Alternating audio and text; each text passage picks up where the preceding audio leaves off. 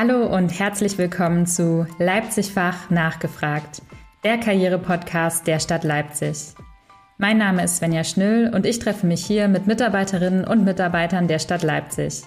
Ich möchte herausfinden, welche Themen sie voranbringen wollen, was sie antreibt und motiviert und welche Überraschungen die Arbeit bei der Stadtverwaltung bereithält. Mangas zeichnen, Computerspiele programmieren, Einradfahren, Upcycling, Tanzen. Meine heutigen Gäste haben wirklich viele Interessen. Und die können sie sogar auf der Arbeit einbringen und ausleben. Jenny Völz ist seit 2015 Erzieherin im Hort der Schule Konnewitz. Ihr Kollege Georg Rosinger arbeitet bereits seit 17 Jahren im Hort der Schule am Floßplatz. Beide standen letztes Jahr für unsere Personalmarketing-Kampagne für die sozialen Berufe vor der Kamera. Im Podcast erzählen sie von ihren kreativen Angeboten im Hort und verraten, wie sie die Dreharbeiten und Fotoshootings erlebt haben. Hallo Jenny, hallo Georg, herzlich willkommen im Podcast. Hallo Svenja. Hi. Georg, du bist bereits seit 17 Jahren Erzieher im Hort der Schule am Floßplatz und du, Jenny, hast 2015 im Hort der Grundschule Konnewitz angefangen und warst davor schon über drei Jahre in anderen Einrichtungen tätig. War für euch beiden denn schon immer klar, dass ihr mal Erzieher und Erzieherin werden wollt? Oder wie hat sich dieser Berufswunsch entwickelt? Also ich habe zuerst meine Praktikas quasi in Kindergärten absolviert und habe da schon gemerkt, weil vorher ich nicht so richtig wusste, was ich machen wollte, dass die Arbeit mit den Kindern eigentlich relativ viel Spaß macht und vor allen Dingen auch mit den Kindern im Hort dann, ähm, weil man denen ja auch äh, ziemlich viel von seinen eigenen Interessen mitgeben kann und auch neue Interessen durch die Kinder aufnimmt und ich das eigentlich eine ganz coole Sache damals schon fand und habe dann gedacht, ja gut, das ist es jetzt für mich. Wie war das bei dir, Georg? Hm, tja, also bei mir war das eigentlich überhaupt nicht der Plan. Also ich hatte gar keinen Plan, glaube ich. Ich bin dann irgendwie so reingerutscht mit einem Kumpel, der hat Sozialassistent begonnen. Und äh, ja, ich dachte, bevor ich jetzt, äh, das Jahr gar nichts mache, mache ich das jetzt mit und äh, danach schließt sich bestimmt das nächste an. Ja, und dann war, war gleich darauf, war klar, Erzieher kommt danach nur in Frage. Tja, jetzt mache ich Hort schon viele Jahre lang und werde dabei bleiben. Und du hast mir ja auch, oder ihr habt mir beide erzählt von euren äh, sehr vielfältigen Interessen. Und was ich so mitbekommen habe, ähm, ist ja auch die Arbeit im Hort wirklich sehr vielfältig. Es gibt verschiedene Ganztagsangebote, die ihr als Erzieherinnen und Erzieher gestaltet. Was sind denn das für Angebote? Also die Angebote, die ähm, ich zum Beispiel ähm, anbiete, sind meistens natürlich auch tatsächlich von meinen Interessen her, wie Manga- und Comiczeichenkurse. Äh, dann zum Beispiel digitales Zeichnen ist gerade sehr aktuell. Den Kindern erklären, wie das Programm funktioniert, wie man coole Comicfiguren und kleine Animationen macht. Genau, dazu gehören aber auch noch wie Choreografien fürs Sommerfest. Ich mache immer einmal im Jahr mit den Kindern quasi so eine kleine Choreografie, damit die Eltern ihre Kinder zum Sommerfest sehen können. Das ist eigentlich auch mal ganz cool. Und ja, Stop-Motion-Filme, also ich mache ziemlich viel mit den Tablets auch, weil, keine Ahnung, das bietet sich halt an, ist was Modernes und die Kinder sind da auch immer gut dabei. Und außerdem zeigt das gleich den Kindern, dass man mit den Tablets halt nicht nur so zocken kann, sondern auch paar coole andere Sachen damit entstehen. Was sind so deine Angebote, Georg? Das ist bei mir äh, die Programmier AG. Da haben wir so ein Computerzimmer mit äh, acht, neun, zehn Computern und ganz viel äh, Zubehör, um jetzt zum Beispiel kleine Autos zusammenzubauen, die selbstfahrend äh, durchs Zimmer oder durch den Hort düsen. Dann gibt es auf dem Hof äh, die Möglichkeit, ähm, Einrad zu fahren, zu jonglieren und das steht den Kindern halt jeden Tag zur Verfügung. Äh, aber ich beschäftige mich auch gern privat mit, mit äh, so Sachen Upcycling äh, oder wiederherstellen. Also mein T-Shirt, was zerrissen ist, oder eine Hose, ja, noch einen Flicken drauf, drauf nähen und so. Habe ich den Kindern in unserem Kreativzimmer über die Jahre auch gezeigt, wie geht die Nähmaschine äh, zu benutzen, wie, ja, wir machen mal in den Ferien manchmal so Projekte, ein Kissen nähen oder so, ja. Oder in der Werkstatt was bauen mit Paletten. Vor zwei Jahren im Garten, im Hortgarten bei uns habe ich mit Kindern eine große äh, Palettenkulisse gebaut, also mit, mit, äh, mit Bänken und Tischen, äh, einer eigenen Matschecke. Ja, cool, da kriegt man ja gleich Lust, äh, selber mitzumachen, finde ich. Ähm, aber wie kriegt ihr eigentlich die Ideen dafür? Also woher bekommt ihr Inspiration für neue Projekte? Ja, also meistens ist das durch den Austausch mit Kollegen, weil die haben ja auch manchmal gute Ideen, gerade auch die in den ersten und zweiten Klassen oben sind. Und da erzählen die manchmal, was die dann zum Beispiel sich freitags überlegt haben. Und dann denkt man sich so, ja, das ist eigentlich voll die gute Idee. Das wäre auch was für die dritte und vierte Klasse. Genau, wie ich schon sagte, vor allen Dingen die eigenen Interessen nimmt man halt gerne mit, weil dadurch hat man ja selber auch richtig Bock, das noch zu machen, weil man das ja selber mag. Und dann bringt man das den Kindern so mit oder bei und die merken ja auch, dass es mir Spaß macht und dann haben die ja selber so eine Freude dran. Und es ist, glaube ich, schon ein sehr großer Punkt, die eigenen Interessen da mitzunehmen, weil man da ja auch mehr Spaß im Job hat und es dann halt ja, den Kindern dann so mitgibt. Und ich würde auch sagen, manchmal so im Internet, wenn man gerade so überlegt, so was könnte man jetzt so machen, wenn einem gerade mal nichts einfällt, so ist ja auch mal, ja in Ordnung, dass das mal passiert. Und da kann man immer mal schauen, was man so im Internet findet, was andere Leute so gemacht haben. Und da kommt man auch immer auf richtig coole Ideen. Und ähm, nochmal zurück zum Einradfahren, Georg. Ähm, vielleicht kennt der ein oder die andere dich ja sogar äh, von diversen Straßenfesten oder aus Zeitungsartikeln. Du hast ähm, öfter mal Auftritte mit den Kindern aus deinem Hort als Varieté und vor allem übt ihr ja auch das Einradfahren oder Jonglieren im Hort. Wie hat sich das denn entwickelt? Also wie kam das Einrad in den Hort? Ja, das war, glaube ich, gerade genauso, wie meine Kollegin das gesagt hatte, aus eigenem Interesse. Also ich fahre selber viel Einrad, habe das mit meiner, zufällig in meiner Ausbildung sogar gelernt, als Erzieher.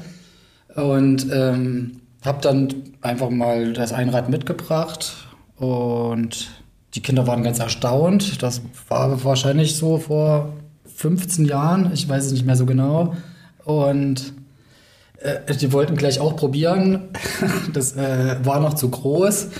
Also musste ich erstmal noch mal ein kleineres für die Kinder besorgen. Dann ging das relativ schnell.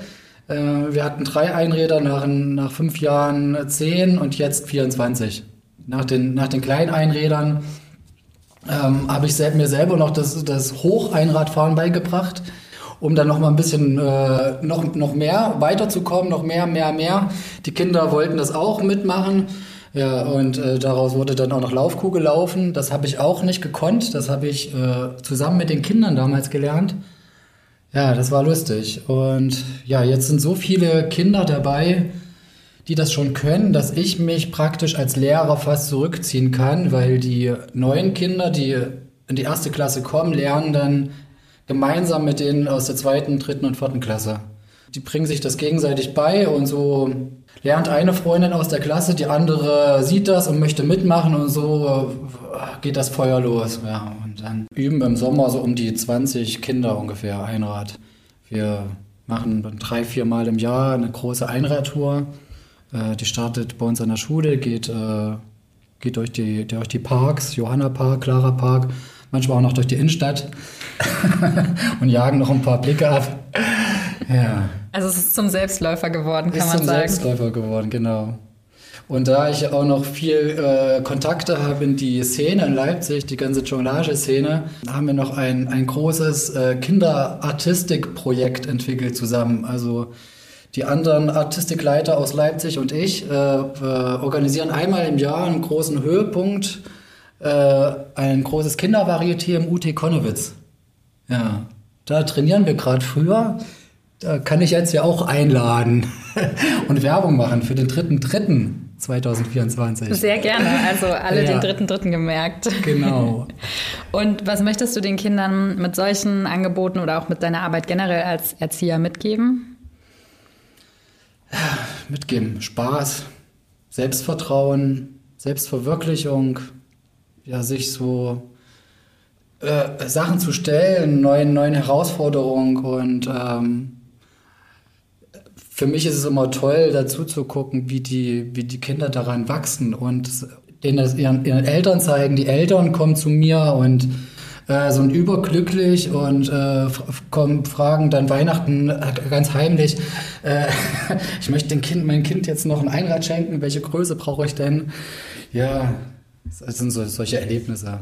Und ich finde es toll, wenn die Kinder sich einfach so ausprobieren können. Dann machen sie halt mal eine Woche Sport, dann finden sie das halt toll. Und ich finde es auch super, äh, den Kindern einfach das Selbstbewusstsein mitzugeben, dass man halt so ist, wie man ist und dass das völlig in Ordnung ist. Und du, merkst, wie die dich anhimmeln. Ne? Ja, also ja. letztendlich, äh, ja. Du bist die tollste Erzieherin, ja, ja, genau. weil du das digitale Zeichen machst und so gut malen kannst. Und dann denke ich, das ist mein, hoffentlich nicht meine Einzelqualität. Aber ich weiß, wie es die Kinder dann immer meinen. Und das ist schon toll so. Und äh, trotzdem gehört zur Arbeit äh, eines Erziehers oder einer Erzieherin ja nicht nur die Zeit, in der die Kinder da sind, sondern die Kinder sind ja auch im Unterricht. Was passiert denn dann? Wie muss ich mir das vorstellen? Also ja, wenn die Kinder im Unterricht sind, sind wir meistens natürlich schon in der Schule, also im Hort quasi. Schule und Hort gehört ja bei uns immer zusammen. Genau, also das ist die Vorbereitungszeit und in der Vorbereitungszeit äh, habe ich zum Beispiel, ich kümmere mich um den Kinderbriefkasten, der hängt bei uns in der Schule für dritte und vierte Klasse und der wird einmal die Woche geleert. Dann ich und ein Kollege kontrollieren dann so, was da so drin steht. Dann nehmen wir das mit in die Dienstberatungen, die haben wir auch ähm, zweimal in der Woche. Einmal als gesamtes Team, dann als kleines Team, weil wir sind ein sehr großes Team von ungefähr so 28, glaube ich, MitarbeiterInnen. Und ähm, genau, da wird der Kinderbriefkasten besprochen, dann beantworten wir den und dann hängen wir die Antworten aus, dass die Kinder halt sehen, wir haben es gelesen und ähm, haben uns um ihre Probleme, Sorgen, Ideen, Wünsche gekümmert. Und aktuell schreibe ich noch mit einem Kollegen das äh, medienpädagogische Konzept für unsere Einrichtung. Ähm, und das dauert halt auch ziemlich lange und da gehen auch sehr viele Stunden für drauf, weil wir ja das komplett neu schreiben wollen. Wir wollen den Internetführerschein noch äh, einbringen, anbieten. Der wird auch neu sein, den gab es ja vorher gar nicht. Weil ja gerade das Digitalisierung ist so eher mein Schwerpunkt auf Arbeit auch, weil ähm, jetzt so viel Neues dazu kam. Die Tablets haben wir ja auch noch gar nicht so lange und ähm, ja, da muss ich gekümmert werden, da werden neue Sachen gekauft, Apps und ja. Das fällt schon ziemlich viel an, was man vorher macht, genauso wie Ferienplanung, Angebotsplanung, was man die Woche so machen möchte. Ja. Also man hat trotzdem ziemlich viel zu tun, wenn die Kinder gerade nicht da sind. Im Vorgespräch habt ihr mir auch so ein paar lustige Stories erzählt. Darum wollte ich fragen, was ähm, hat dich denn als letztes bei der Arbeit so richtig zum Lachen gebracht?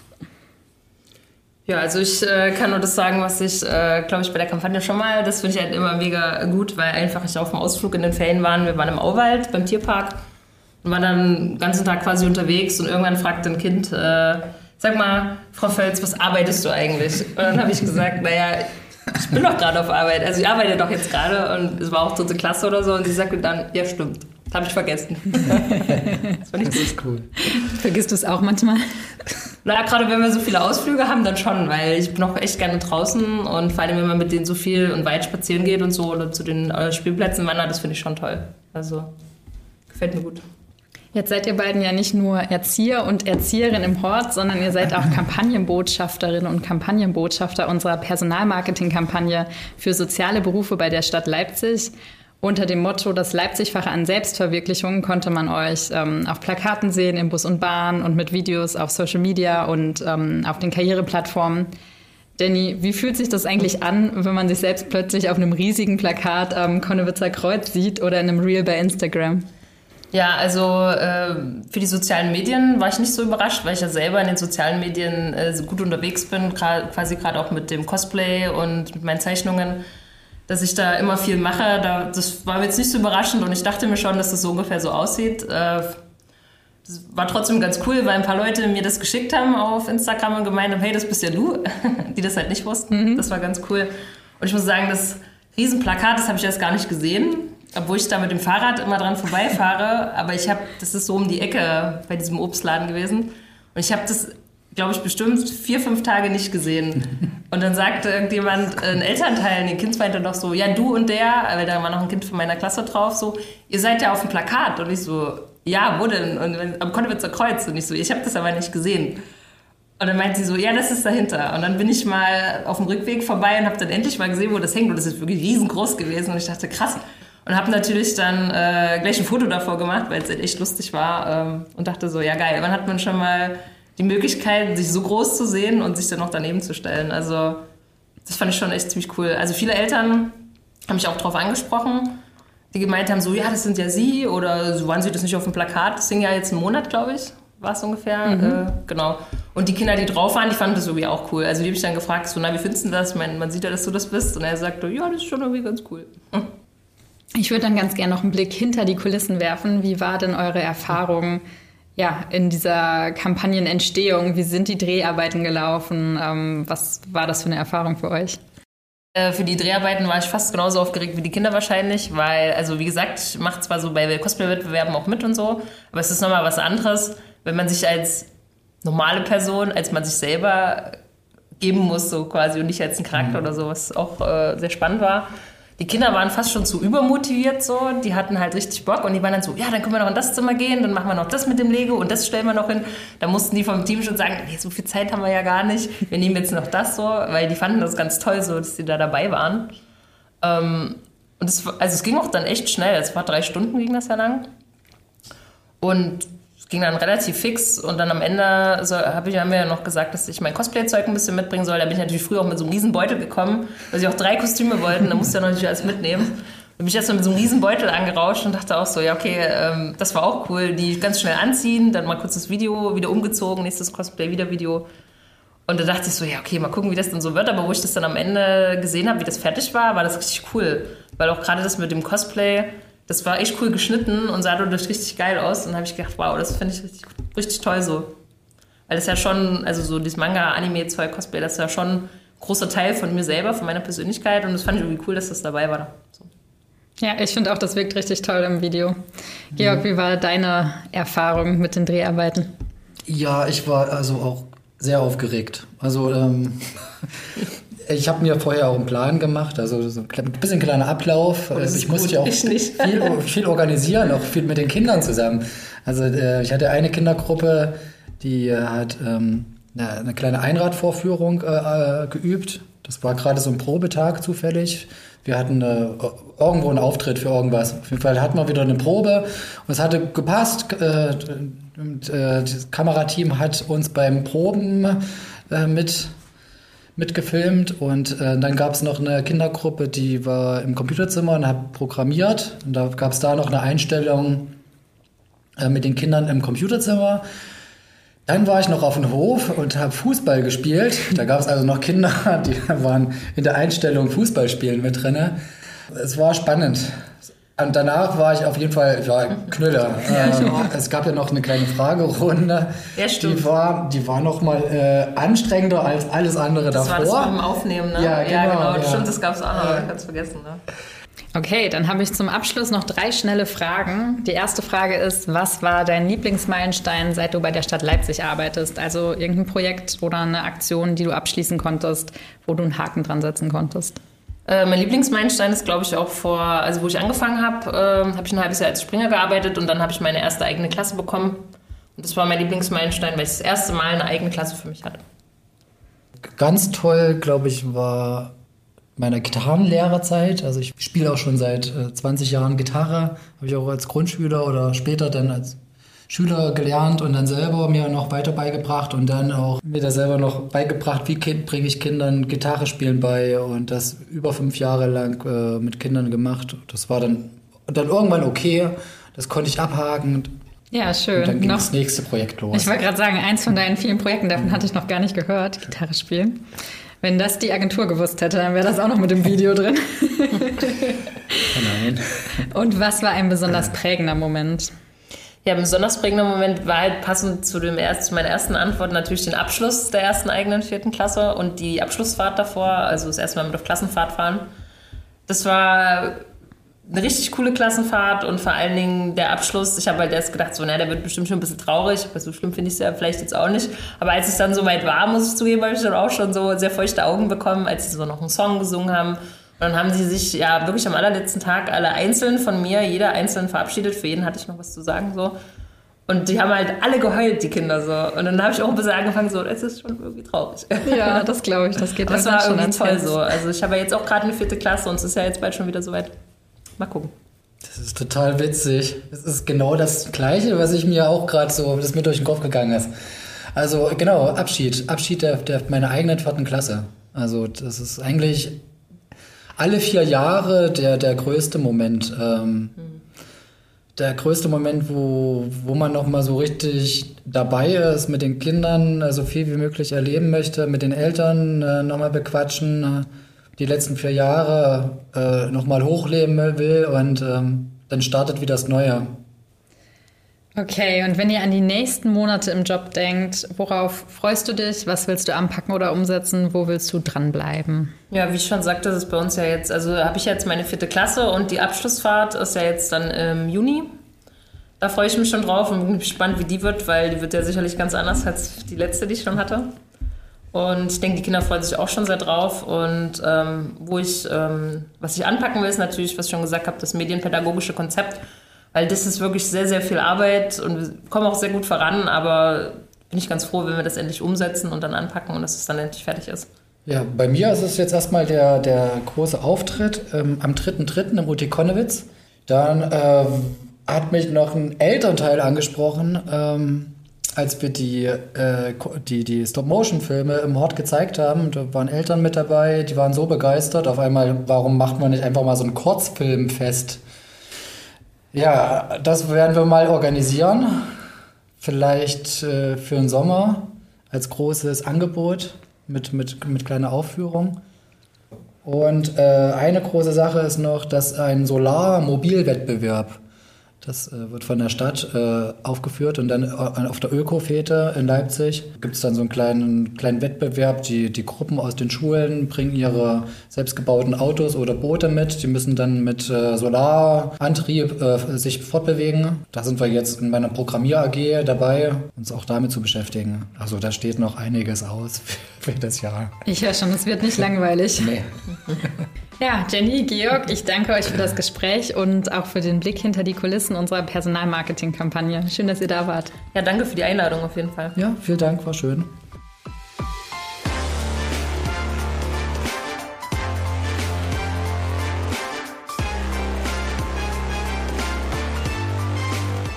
Das war Leipzig-Fach nachgefragt, der Karriere-Podcast der Stadt Leipzig. Noch mehr Einblicke in die Arbeit bei der Stadtverwaltung bekommt ihr auf LinkedIn und Xing. Infos rund um Karriere und Einstiegsmöglichkeiten gibt es unter leipzig.de/karriere. slash